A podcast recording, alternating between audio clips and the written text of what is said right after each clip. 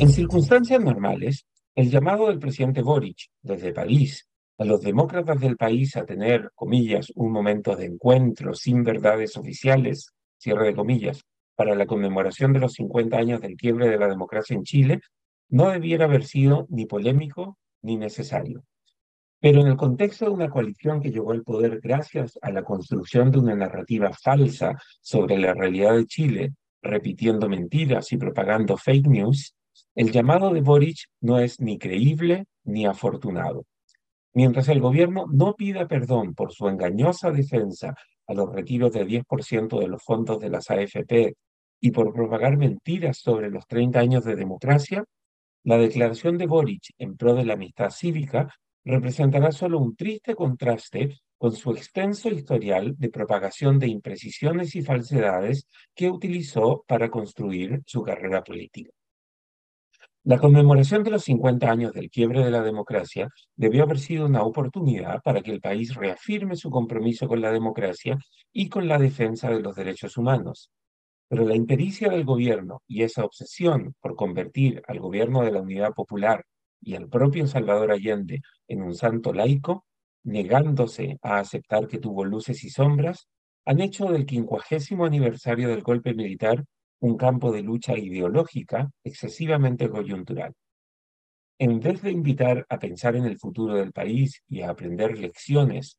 que ayuden a profundizar y fortalecer la democracia, este especial momento se ha convertido en una oportunidad para cobrar viejas deudas y en una ocasión para ejercer cacería de brujas.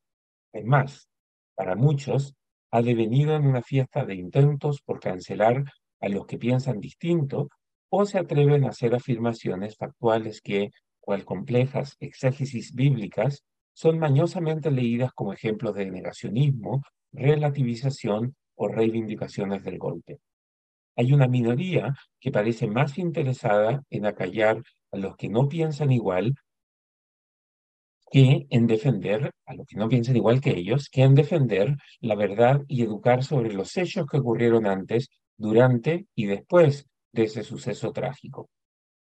Hace unas semanas, la renuncia forzada del encargado oficial de organizar las celebraciones, el ex convencional Patricio Fernández, dejó en evidencia que la conmemoración se estaba convirtiendo en una nueva Inquisición más que en una oportunidad para fortalecer y profundizar la democracia. Escritor con una reconocida trayectoria en medios, incluyendo el irreverente The periódico que fundó y dirigió por varios años, Fernández fue víctima de aquellos que promueven una historia oficial que convierte a Allende en incuestionable héroe y a sus opositores en inexcusables villanos. A Fernández lo obligaron a renunciar los que además son incapaces de aceptar que alguien pueda hablar de los múltiples errores y fallas del gobierno de Allende sin repetir el rito, o al católico, persignándose al entrar a una iglesia, de explicar de explicitar una condena al golpe de 1973. Incluso cuando alguien solo quiere recordar, por ejemplo, que bajo el gobierno de Allende Chile tuvo la inflación más alta en la segunda mitad del siglo XX, no aclarar que uno condena el golpe equivale para esa horda de inquisidores a practicar el negacionismo o, lo que es aún peor, a justificar el golpe. De ahí que el llamado del presidente a buscar un reinicio del proceso de conmemoración del golpe pudiera ser una oportunidad para revisitar tanto las luces como las sombras del gobierno de Allende, como para afirmar el compromiso con la democracia y la defensa de los derechos humanos. Pero lamentablemente, parece improbable que se produzca ese reseteo precisamente porque el presidente que invita a hacerlo es el líder de un gobierno que tiene una relación compleja con la verdad y que repetidas veces cayó en la difusión de noticias falsas para avanzar su agenda de reformas de izquierda radical, que, por cierto, ahora ha ido abandonando en los últimos meses.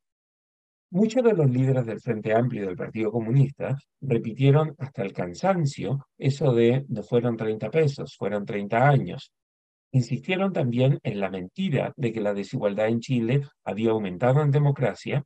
sugiriendo que Chile era el país más desigual de América Latina o incluso el país o uno de los países más desiguales del mundo. y defendieron la nefasta política de los retiros parciales de los fondos de pensiones.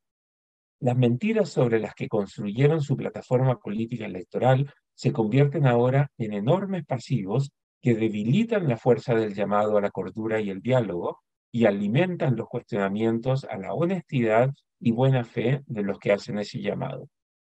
Si estuviste tanto tiempo intentando convertir mentiras en verdades oficiales, no te sorprendas cuando la gente no crea en tu llamado a un encuentro sin verdades oficiales. Ahora que solo faltan unas semanas para que se conmemore el quincuagésimo aniversario del quiebre de la democracia en Chile, la complicada relación que ha tenido el Frente Amplio con la verdad y su inclinación a promover verdades oficiales basadas en la mentira y las noticias falsas hacen que el llamado del presidente Boric a convertir esta conmemoración en una oportunidad para la reflexión y la unidad nacional suene como poco creíble. Si tu trayectoria ha mostrado que tienes una relación compleja con decir la verdad, no esperes que, de pronto, la gente crea, pies juntillas, lo que ahora dices. El libero, la realidad como no la habías visto. Haz que estos contenidos lleguen más lejos haciéndote miembro de la red Libero.